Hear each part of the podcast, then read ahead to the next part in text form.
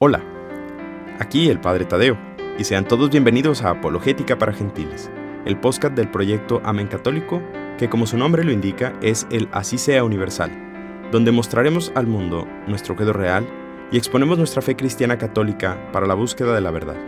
Así que, si eres uno de los que está interesado en descubrirla, súbete al barco con nosotros y surquemos juntos a un nuevo horizonte.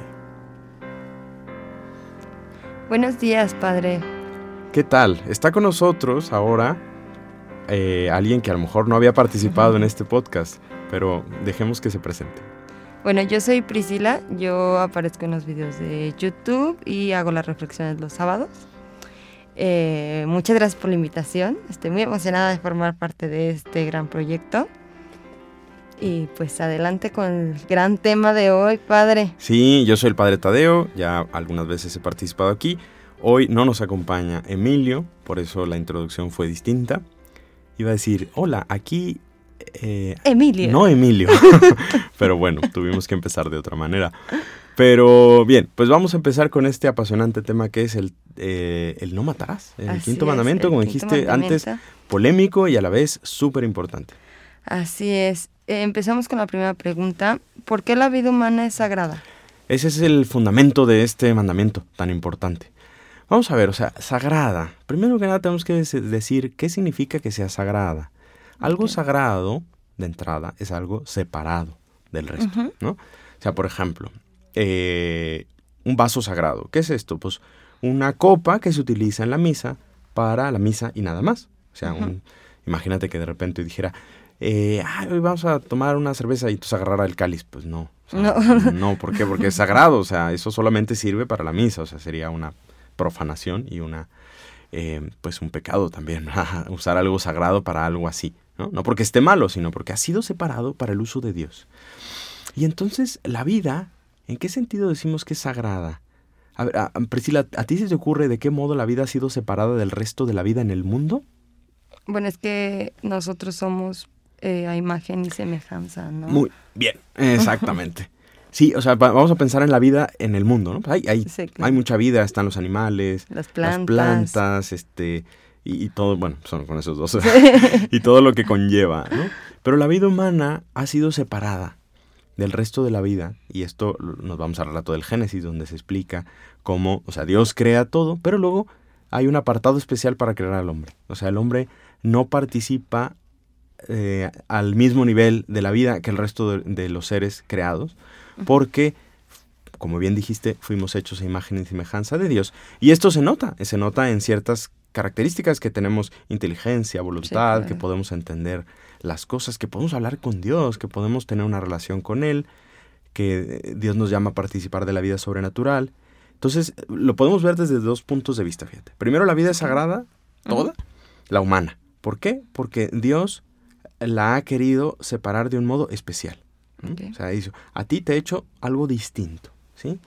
Y también lo podemos entender de un segundo nivel, que es la vida sobrenatural. O sea, también el hombre está llamado a la vida de la gracia, que eso viene con el bautismo. Sí. Y bueno, esa no es la no todos eh, todos están llamados al bautismo, pero no todos están bautizados. Sí, pero de todas maneras es una parte integral del hombre, o sea, está llamado a eso. Desde ese punto de vista también podríamos decir que la vida es sagrada, aunque creo que para esta cuestión de este mandamiento pues eh, nos vamos a esta primera. O sea, que Dios le ha dado al hombre una vida especial. Muy bien, muy bien. Entonces, ¿solo Dios es dueño de la vida? Esta es una pregunta que, de entrada podemos decir que sí o no. a mí, o sea, sí. Podemos decir sí porque él la, él la dio, ¿no? Y él la quita, vamos a decir así. O sea, Dios es dueño de todo en el universo. Okay. Pero hay algo que no me gusta de esto. O sea, a veces yo con los alumnos, y a ver tú qué opinas, cuando les digo, oye, entonces este, la vida es prestada, y dicen sí. ¿O tú qué opinas? yo opino que el, o sea, el cuerpo es prestado, más el alma es un regalo divino que nos da, o sea, pienso que es un, o sea, es no es prestada, sino es un ciclo. El, el cuerpo, por ejemplo, es prestado. Sí, ajá. Pues fíjate que yo creo que no. ¿No? Bueno, no sé, eh, porque lo que estás diciendo podríamos caer en el platonismo, que es decir, cuerpo y alma son cosas distintas. La persona es cuerpo y alma junto. O sea, tú eres tu cuerpo y de eso también hablaremos en el sexto mandamiento.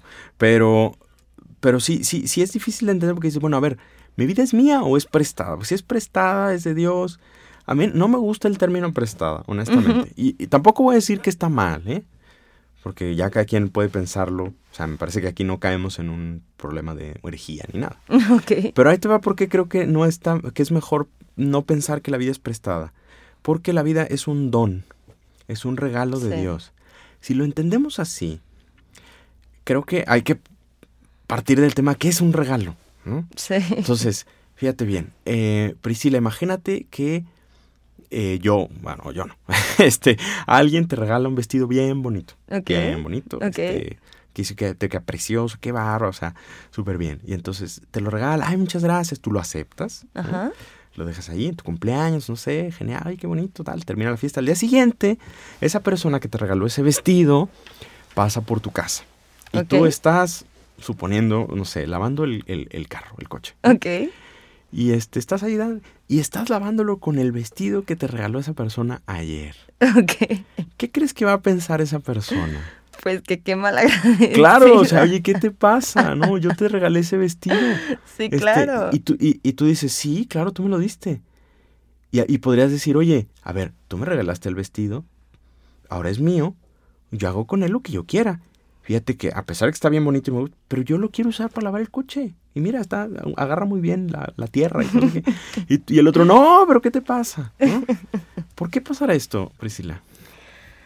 Ay, yo pienso que todo está muy, o sea, Dios es de verdad exageradamente generoso porque si, si lo vemos así como, es, o sea, es una gran visión el ver la vida como un regalo. O sea, la vida y luego un regalo, la fe, más o menos, que va de la mano. Uno sabe si alimentar su fe, si hacerla crecer, conocer y fortalecerla y llevarla, o simplemente hacerlo un lado, ¿no? Entonces pienso más o menos que, que por ahí va lo mismo de la vida, ¿no? O sea, es, es un regalo y no se trata tampoco que diga que está bien que se quite la vida o algo así. Claro, es, es que hay que entender, si entendemos a la vida como un regalo, Sí, claro. nos daremos cuenta que el hecho de que sea mía no significa que yo pueda hacer con ella lo que yo quiera, Sí. como un regalo.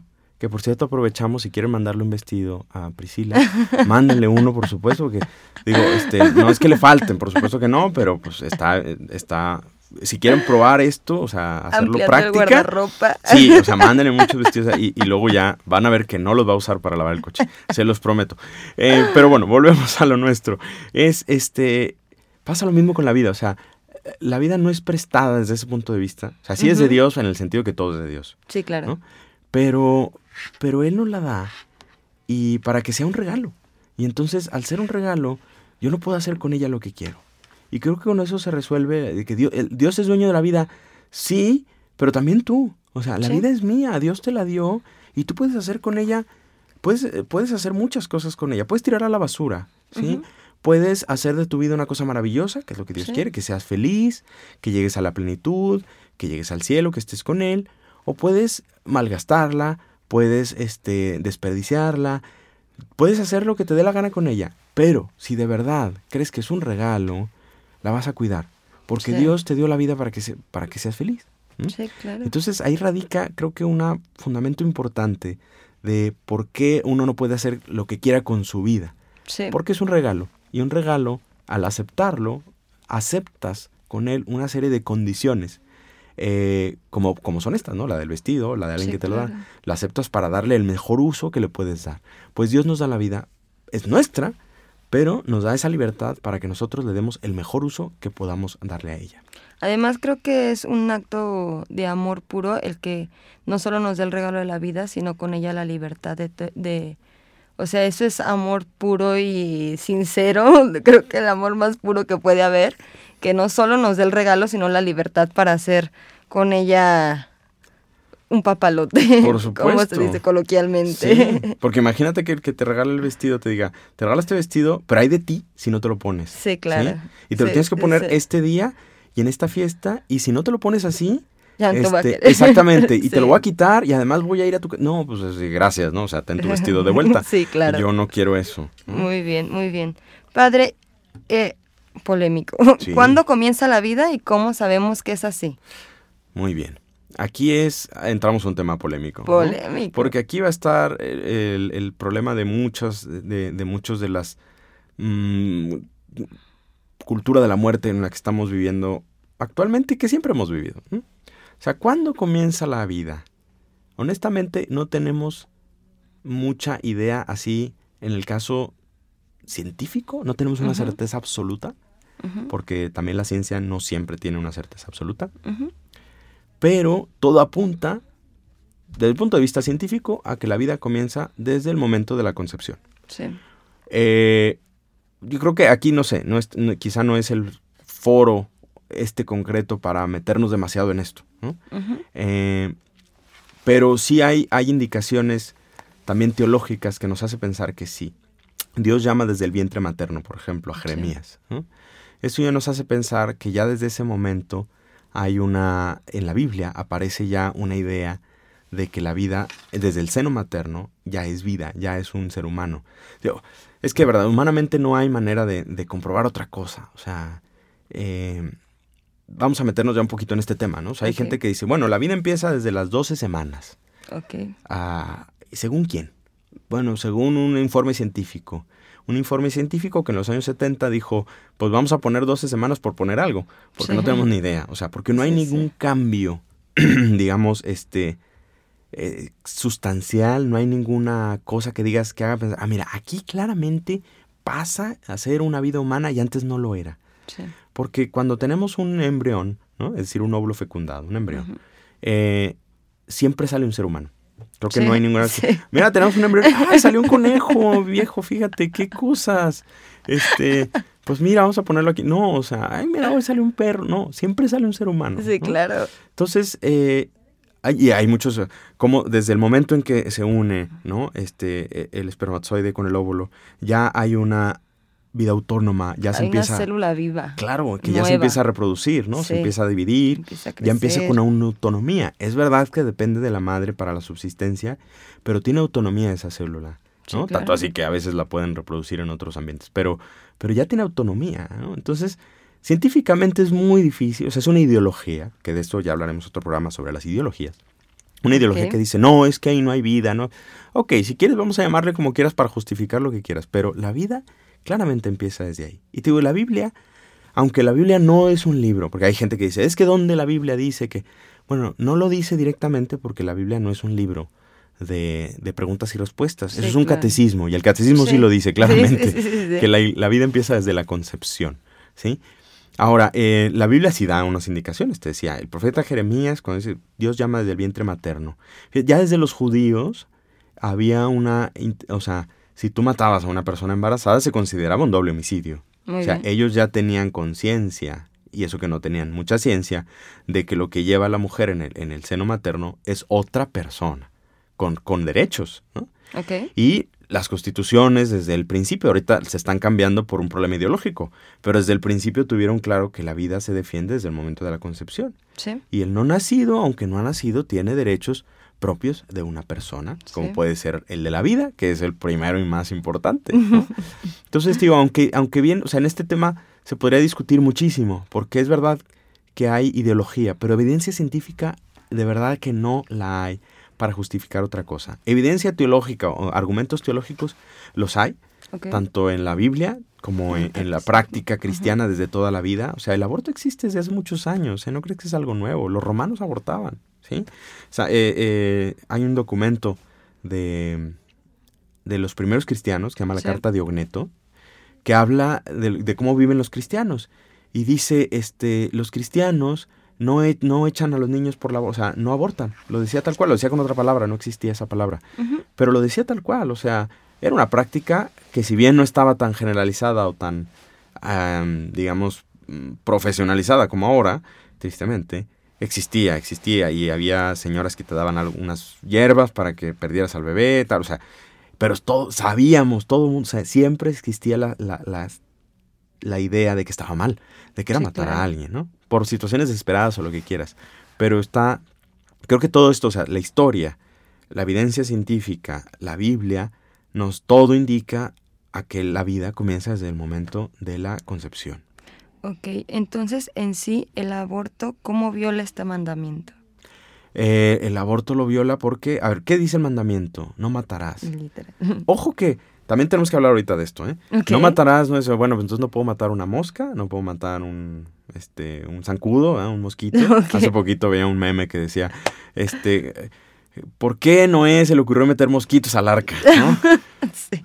No lo sé, porque obviamente porque pues porque si no de qué van a comer los murciélagos y tantas cosas. Pero sí se dice, ay, ojalá se hubieran quedado fuera, son latosísimos. Sí, pero bueno, a ver, eh, no, el, no matarás hay que entenderlo en el sentido de la vida humana. O sea, lo que está prohibiendo, es porque la vida humana es sagrada, ya lo dijimos, ¿no?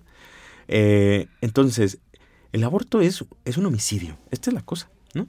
Sí, un homicidio, eh, ¿por qué? Porque si hay, por eso te digo, es ideológico. O sea, si, tomo- si estuviéramos todos de acuerdo en que la vida comienza desde la concepción, pues no hay manera de, de- de salirse de que eso es un homicidio. Sí, si ahí hay claro. una vida humana y es una persona con derechos, pues es un homicidio y además un homicidio que es, digo, vamos a decir, feo, horrible. ¿Por qué? Porque es, Es un inocente, sí, exactamente. claro. O sea, eh, está mal matar a alguien, por supuesto. Eh, no es lo mismo matar a un injusto agresor, como puede ser, ya eh, también veremos eso, las excepciones que puede haber, que no son excepciones, la legítima defensa, ¿no? Sí, así es. Mm, eh, no es lo mismo matar en una guerra a alguien que te quiere matar primero, que matar a una persona inocente. Y que todavía peor, es tu hijo, o sea, es, es una... Es, es que tú lo trajiste al mundo, ¿no? Inhumano. Entonces, eh, sí es polémico porque muchos, hay, hay muchas cosas que dicen, bueno, es que es mi cuerpo, dice la mujer. Sí es tu cuerpo, pero en tu cuerpo hay otro cuerpo, Sí, claro. cuerpo que ya no autónomo, es así. que ya no eres tú. O sea, hay muchas maneras de, de verlo, pero claramente, o sea, el aborto es un homicidio, es un homicidio agravado. ¿Agravado por qué? Porque la otra persona... Lo eh, consiente, lo provoca. Sí, lo- sí, sí. O sea, Y que es, y, y que, fíjate, no sé, yo lo que he estudiado de esto, viendo testimonios de tanta gente, y, y mi experiencia personal, digo, no, no yo abortado, sino cuando la gente viene al confesionario y, que me ha tocado atender casos así, hay una tremenda, o sea, nunca nadie queda bien, ¿eh? O sea, no es como que, ah, bueno, pues ya lo hice y ya, eh, siempre hay, o sea, después viene un trauma muy fuerte porque todo el mundo se da cuenta de lo que acaba de hacer, sí, claro, y es que es tremendo. Yo siempre he dicho que si la gente, o sea, porque, o, o sea, lo que viste en las películas, Sí, la gente no lo ve, pues solamente sabe el procedimiento, pero no alcanza a verlo. Entonces yo digo, si a lo mejor te pusieron en la mesa a un bebé y te dijeran descuartízalo para Claro. matarlo, digo, ¿quién tiene el corazón Así para es. hacer eso? O sea, viéndolo, obviamente. Pero como no lo ven, a veces quieren pasar de largo como si las cosas no estuvieran sucediendo. Y ahí hay el problema. Yo siempre he pensado que el problema no es legalizar el aborto, el problema es concientizar a la gente a que no lo haga. Muy bien. Fíjate que un- en, en Texas, hace unos años, creo que ahora ya lo quitaron, pero ya no estoy seguro. Pero fue- hicieron una medida muy inteligente. Decían, muy bien, no te voy a prohibir abortar. Nada más que requisito antes de abortar es que te hagas un eco. Sí, ¿Para claro. qué? Para que veas que lo que tienes allá adentro está vivo. Sí. Si ya después tú decides hacerlo, adelante, ¿no? Pero esa medida fue súper buena. ¿Por qué? Sí. Porque muchísima gente se arrepentía. Porque veía eh, lo que dices, o sea, se da cuenta que está vivo. O sea, que eso está vivo. O sea, Sí. no es un conjunto de células amorfas que están ahí. No, no, es, hay, hay alguien ahí, que Sí. corazón que está latiendo, unas manitas que se empiezan a formar. Y, y, y sí, los, los abortistas, perdón, eh, en lo que he leído también, hay una historia de, de Abby Johnson, que es una eh, chica de Texas precisamente, Ah, lo he visto, lo he visto. y que muy va a ser- buena. ah, habrá una película, o ya existe una película que se llama eh, Unplanned en inglés y eh, en español que se llama Inesperado. Cosa que le recomiendo mucho verla, aunque esto es atemporal, pues si, si ya salió, qué bueno, y si no, próximamente saldrá. Que eh, habla de la historia de esta chica. Es una historia de una chica que era directora de una clínica de abortos y se convierte, en parte porque le toca ayudar en uno y se da cuenta de lo que está pasando.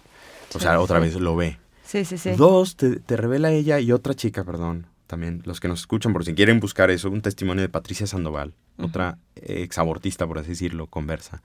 Ella dice que en las clínicas está prohibido todo tipo de lenguaje que te haga recordar eso. O sea, ahí no eres mamá, eh, ahí eh, no existe eh, bebé, no, esto es un producto. Sí, ¿sí? porque, Eh, todo lo que puede hacerte darte cuenta que eres mamá, que hay un por supuesto que, que, va vetado, ¿no? Porque claro. no, no, no, no, no, porque no le quieren recordar a la gente eso. Eso es una estrategia sucia. Y no, no, o sea, vamos a la verdad. Aquí hay una persona, ¿no? ¿Por qué? Sí, porque sí. creemos y estamos seguros de que la vida comienza desde la concepción, que es ese don de Dios, que el alma le infunde Dios en ese momento, lo dice el catecismo, ¿no? O sea, cuando el alma, eh, cuando el, el- el- la persona comienza a tener alma, en el momento de la concepción, en ese momento, plum, ahí ya hay una persona con alma, con un ángel custodio, con todo. Fuerte, fuerte tema. Padre, mm, regresando a la muerte en legítima defensa, Sí. pena de muerte, ¿qué, Sí. qué, qué piensa? ¿Qué nos puede decir? Bien, de esto también hablaremos después en la parte práctica. Pero hay que entender, creo que bueno, qué bueno que lo dices, porque nos ayuda a delimitar en esta primera parte de este episodio eh, la, em, el, el objeto de, de este mandamiento. ¿sí? Decíamos que matar en general es demasiado ambiguo. O sea, matar, pues, eh, eh, digo, no, no es, a veces pudiera estar bien, ¿no? Al momento de defenderte, por ejemplo. Y entonces nos, nos lleva a decir, a ver, ¿cuál es la concreta definición del mandamiento? Es evitar el homicidio, ¿sí? Y el Sí. homicidio lo podemos mm, definir como la muerte de una persona eh, inocente. Inocente, ¿no? Entonces, cuando la gente dice, bueno, entonces el, la legítima defensa es una excepción, no, porque no hay excepciones en esto. Entonces, ¿qué pasa? No? Bueno, lo que pasa es que el objeto moral, esto nos llevaría muy lejos, pero el objeto moral del de, del- de la legítima defensa no es el homicidio, sino es la defensa de tu vida. Muy bien. ¿sí? Entonces, por eso no es una excepción. No Por es eso la pena de muerte no sería un homicidio siempre y cuando se, se demuestre que es culpable. No, qué bueno que lo dices. La pena de muerte entraría en, en una, en una especie de legítima defensa. Ahí te va. Bueno, primero vamos a ver la legítima defensa y ahorita llego a eso. Ok. La legítima defensa es válida porque uno tiene derecho sobre todo a salvar su propia vida. Y si una persona me amenaza de tal modo que amenaza mi vida, Sí, claro. yo tengo el deber, no solo el derecho, el deber De de proteger mi vida, ¿no? Porque, porque mi vida es un regalo, o sea, no, eh, es cierto que se puede renunciar a ello, por ejemplo, en el caso del martirio y demás. Pero yo de entrada tengo todo el, el derecho de defender mi vida. Y si la única manera de defenderla es detener al agresor matándolo, es válido. Y no solamente es válido, no es una excepción, es bueno. ¿sí? Quizá esto queda todavía más claro cuando el mandamiento nos dice que, eh, y la teología lo ha dicho así, que no solamente tengo la obligación de defender mi vida, y sobre todo tengo la obligación de defender de las que, los que están a mi cargo.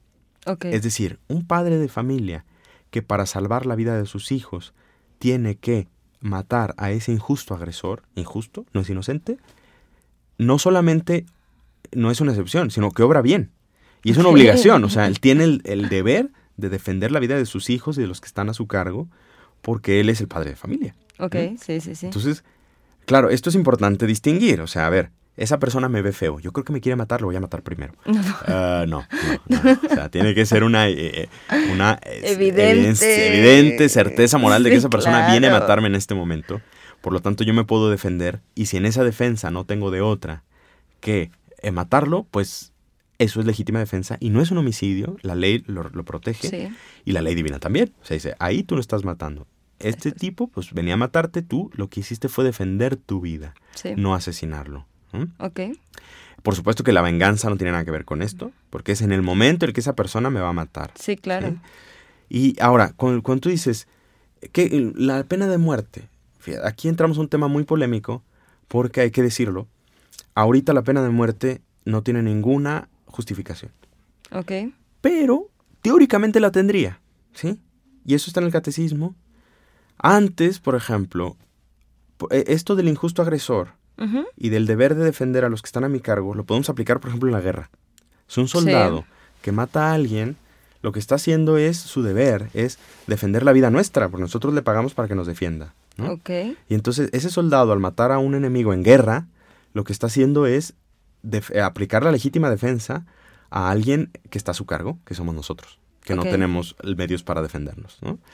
Entonces, eh, desde ese punto de vista, dice, ok, pues claro, el, el soldado que mata en una guerra justa, ilícita, no está, no está pecando, ni mucho menos, ¿no? Al contrario, está haciendo su deber. no puede matar indiscriminadamente, no puede matar civiles, tiene que matar a soldados. Sí. Que sabes que es ese, si me ve antes, me mata a mí y mata a los que están aquí. Entonces yo lo mato primero. Eh, la pena de muerte entraba en una parte así. Porque, o sea, imagínate, si una persona era una amenaza para una sociedad, una amenaza tal que la única manera de detenerla era matándolo, pues era lícito. Pero bueno, también pueden darle muchísimos años en la cárcel. es que esta es la vida cosa. Antes, Priscila, no existía la cárcel. O sea, Ah, es un invento mucho más moderno. ¿no? Antes no había ese, esa idea del sistema judicial, del, de la cárcel, de rehabili- rehabilitar al preso, que se supone que es la idea. No, antes decía, bueno, oye, este tipo es un, o sea, está aquí matando a todo el mundo, pues ¿qué hago? Lo mato primero, ¿sí? Es la única manera que tengo yo de que deje de, hacer daño. Y, y el Estado podría tomarse esa atribución. O sea, sería lícito, teóricamente. ¿Qué sucede? Que el Papa, Francisco, eh, hace un año o más, ya no me acuerdo, modificó esto. Y dijo, señores, en las circunstancias actuales es prácticamente im- imposible que se dé una situación en la que no haya manera de eh, apartar a la amenaza. ¿no? Ok. Dice, o sea, yo ahora, antes, si este tipo representa una amenaza al bien común, no tengo de otra que matarlo. No, si tienes muchas otras opciones. Eh, Relegarlo, encerrarlo, darle rehabilitación, eh, tratamiento psiquiátrico, eh, no sé, mil cosas que se pueden hacer para no tener que matarlo. Entonces el Papa dijo, señores, aunque esto podría ser lícito, vamos a decirlo así, teóricamente, en las condiciones actuales no es lícito. Y así quedó. Es Entonces, actualmente la pena de muerte no es lícita, eh, no, moralmente no es lícita en la Iglesia Católica. Y curiosamente, no es, esto tampoco no es solamente de la Iglesia. ¿eh? Acabo de leer hace poco un estudio de un amigo mío abogado que, que se pone a ver que en realidad hay, hay una tendencia en el mundo a eliminar la pena de muerte. Quedan algunos países que no. Sí. Pero la gran mayoría han ido eliminadas porque se han dado cuenta que no, que hay otras soluciones. Sí, no, bueno, y hoy en día, o sea, claro, aparte es darle una segunda oportunidad a la persona, o sea, rehabilitarlo. Y, y la dignidad que tiene, o sea, es que una persona, por más mala que sea, sigue siendo imagen y semejanza de Dios. Sí, claro. Sigue teniendo posibilidad, una segunda oportunidad, ¿no? Este, sigue, sigue pudiendo cambiar, ¿no? O sea, no hay que perder nunca la esperanza, porque esa persona tiene todo el, todo el power de Dios, tiene la gracia, tiene una vida sobrenatural, o sea, sí, sí, sí. eh, decir que ya no se puede y la única manera es matarlo, pues es perder toda esperanza, es, es desconfiar de Dios, absolutamente. Sí, definitivamente. Padre, para cerrar Sí. los temas de este polémico tema que aún hay muchas preguntas, Sí, pero seguiremos en una segunda parte, por supuesto. sí, claro. Eh, la anti- anticoncepción, Sí. volviendo a esto del aborto y antes de la vida, Ajá. antes de todo esto, Ok. la anticoncepción. Ok. Uy. Creo que eh, eh, vamos a tener que entrar a esto con más calma después. Muy ¿eh? bien, Vamos a dejar también para otro programa. Pero vam- quizá hacemos como en la serie, ¿no? Vamos a dejar. eh, quédese con nosotros el siguiente episodio. Para el siguiente episodio. Ah, La anticoncepción de entrada no es un homicidio. ¿Por qué? Porque la anticoncepción es precisamente no dejar que venga una vida. ¿no? sí, claro. Eh, entonces, o sea, no entra directamente en este mandamiento, pero sí entra. Ok. ¿Por qué? En el, porque también la anticoncepción forma parte de la cultura de la muerte. O sea, si bien no es un homicidio no dejar que alguien nazca, porque pues no ha nacido, eh, pero sí forma parte de esa cultura del descarte, de la muerte, de no valorar la vida humana. Y va en contra de este mandamiento, clarísimamente. La anticoncepción es un pecado, ¿sí? Lo que pasa es que hay que entender bien qué sucede en la anticoncepción. Eh, primero hay que explicar por qué. Porque es un tema también súper polémico, porque ahorita está súper extendido. Sí, ¿Sí? así es. Nos tenemos que ir, vamos a, va a poner la mera introducción. Ok, ¿sí? O muy sea, ya bien. dije, está claro. Adelante, sí, adelante. es, sí es un pecado grave, sobre todo en el matrimonio, porque ahí es donde el- el- la, la anticoncepción tiene todo su sentido. ¿sí? Fuera del matrimonio, la anticoncepción no tendría por qué existir. El problema es, otro. El Sí. problema es que hay una relación prematrimonial o extramarital que no tendría por qué existir. Por lo tanto, ya la anticoncepción queda muy lejos. pero pero donde, donde sí es un pecado es en el matrimonio. Pero hay que entender por qué. Eh, me voy a remontar a dar la mera introducción, que es la historia de esto. Muy ¿sí? bien, muy bien. Ah, la concepción va ligada, ¿sí? Es decir, ¿qué es la concepción? Traer una nueva vida Sí. eso va ligado al sexo y va ligado al matrimonio, porque es el, el ámbito natural y normal y, y mejor que es para traer una vida humana. Porque ¿qué es traer una vida humana a este mundo? El fruto del amor de dos personas, que de su entrega participan del acto creador y traen una nueva vida a este mundo. ¿sí? Eso es lo más bonito, o sea, eso pasa en un matrimonio. ¿no? Sí, sí, sí. Papá, mamá que se quieren y fruto de ese amor, ¿sí? Nace un tercero que es autónomo, pero que nace del amor de los dos. ¿no? Sí. Que, insisto, eso, eso es participar del amor del poder creador de Dios. Si bien es cierto que los papás no le dan el alma a ese niño, sí basta con que él y ella hagan lo que hay que hacer para que venga un niño, incluso fuera del matrimonio. O sea, Dios nos da este poder que a veces usamos mal, ¿no? Pero lo normal es que sea en el matrimonio, ¿sí? Entonces, eh, la anticoncepción, de entrada, separa, ¿sí? La, el acto creador del acto, eh, perdón, el, el- el amor de la unión. Separa la procreación del amor. Y eso es un peligro muy grande. Esto ya lo dijo un papa, Pablo VI, en los años 70, 60, cuando surgió el tema de que si la píldora anticonceptiva podría ser legal, podría ser lícita en, en el, en el catolicismo. ¿no? Y uh, hubo de todo. hubo No, claro. Muchos estudios, muchos teólogos que se pusieron a, a revisar, vamos a ver, podría ser, oye, no podría ser, quizás sí, quizá no, no sé qué. Y honestamente, la verdad es que muchos pensaban que sí. ¿Sí? Muchos teólogos. Ok. Pero el Papa, cuando revisó eso y con el poder que da el Espíritu Santo, él y otros tantos, no solo él, ¿ah? dijo, ¿sabes qué? Esto no puede ser. Y escribió un documento que se llama Humane Vitae, Ujú. ¿sí? Un documento, una encíclica que está en internet, la puedes encontrar. Humane Vitae significa de, de la vida humana, ¿sí? Porque de eso trata el documento. Donde dice, ojo, que esto de la anticoncepción no es nuevo, ya existía desde antes, pero ahora, digamos que ahora está súper fácil, ¿no? Pastillas, sí, sí. métodos, mil cosas. Si nosotros separamos el amor del sexo, las consecuencias van a ser desastrosas. ¿Por qué? Porque entonces se va a banalizar la sexualidad y el, el ser humano va a ser utilizado. Tristemente, Priscila, eso es lo que ha pasado. Sí, claro. En el momento en que separamos, y era una profecía que, se- que lo vemos cumplido ahorita, en la pornografía. Digo, perdón, aquí salen perdiendo las mujeres, ¿no? ¿Cuántas mujeres son? Luego al siguiente programa voy a traer un video de YouTube que les voy a recomendar. Pero, porque cuántas mujeres, o sea, ¿quién es más objetivizado en este mundo, el hombre o la mujer? No, pues la mujer. La mujer, digo, basta ver películas, videoclips, este, Instagram, o sea, Sí, sí, cuántas sí. cuentas de eh, objetivizando a la mujer como una cosa sexual, una cosa de placer. Esto no digo que es solo culpa de eso, pero en parte ha sido culpa de separar el sexo del amor. ¿sí? Sí. Porque una cosa que es tan bella y tan maravillosa como el cuerpo humano, como la unión sexual, ¿sí? que va ligadísima a la entrega, De cuerpo y alma. cuando la separamos viene una tremenda eh, destrucción del hombre. Sí. ¿eh? Y esto es lo que está pasando ahorita. Y la anticoncepción va a ser eso también. Porque si antes estaba ligado el sexo con la procreación, y con eso no estoy diciendo que la unión sexual sea solo para procrear, muy importante, porque tampoco es así, ¿eh? Ya hablaremos de esto Muy bien. más adelante. La unión sexual no es solo para procrear, también es para el amor, ¿sí? Pero si le quitamos el amor y la procreación, ¿qué nos queda? ¿Sí? Nos queda un acto egoísta. Y no Sí. solo un acto egoísta, sino un acto muy egoísta, Priscila. Las cosas, cuando son... Hay, hay un adagio filosófico antiguo que dice, corruptio óptima pésima. ¿Sabes qué significa? No. La corrupción de lo mejor es lo peor. Ok, ¿cómo suena? sería Sí. eso? No. Que una cosa muy buena, Puede llegar a ser algo muy malo. sí, si la uso mal, es muy mala. Bueno, es que la simple idea de ver un ser humano como mujer, como objeto Claro. y no como ser humano, eso ya es hasta una mentalidad mediocre, ¿no? Claro, sí, O sí, sea- sí. Pero algo tan bello y tan potente como es la sexualidad, como es el acto sexual, Sí. si lo separamos de sus fines, que es el amor, la unidad, o sea, el amor de unidad y la procreación, si lo separamos de eso, termina siendo un acto muy malo, de egoísmo. O sea, es una utilización de la persona. Yo puedo utilizar personas de muchas maneras, ¿no? pero la utilización sexual es lo peor que puede haber. Sí, claro. Porque es rebajar a la persona a, a, a muy- cosa. Sí, sí, sí, a, a algo que utilizas literalmente.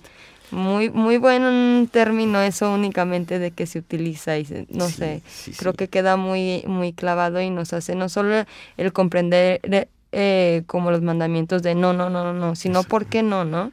Porque eres hija de Dios, porque eres imagen y semejanza, porque eres cuerpo y alma y no mereces solamente ser una cosa para un acto sexual o por un rato como tú dices, así como que te utilizan y adiós, ¿no? Entonces, creo que es bueno ver todo esto que tiene un porqué y pues analizarlo, ¿no? Que no solamente es eso, si es amor, es entrega, es, o sea, ¿y por qué entra el matrimonio? Por el compromiso que existe, porque es, es para crear familia, es, o sea, es para eso mismo que es un acto lleno de amor, engendrar más amor con una nueva vida, ¿no?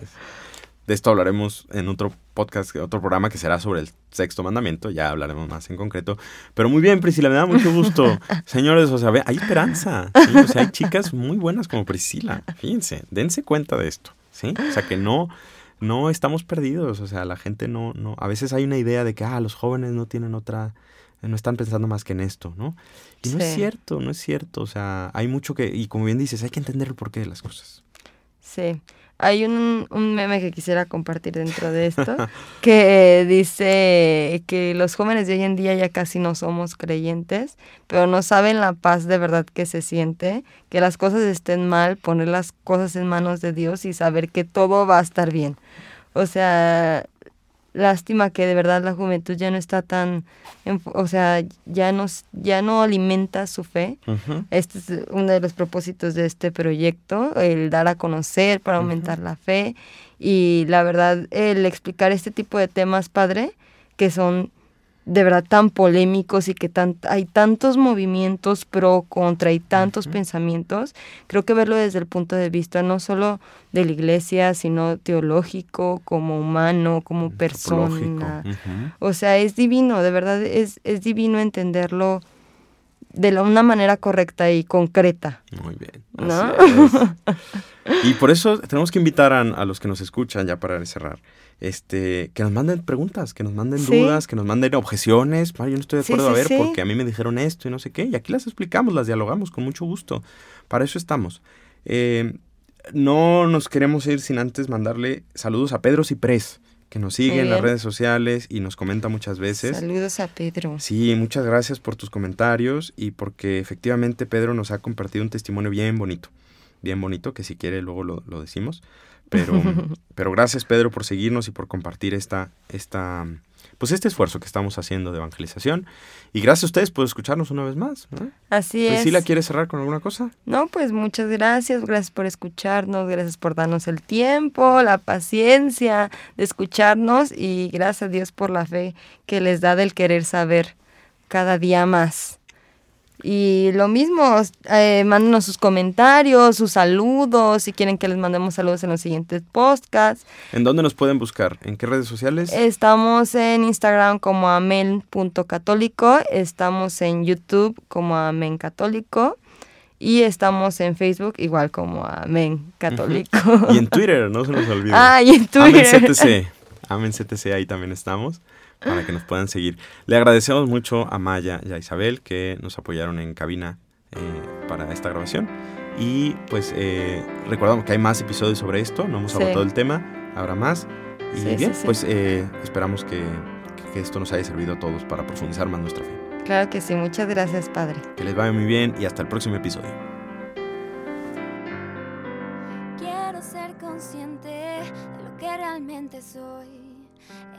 Espero darme cuenta del camino al que yo voy.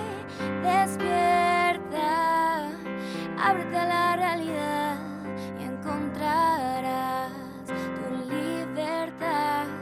Encuentra, es posible, solo hay que buscar y así llegar a la felicidad.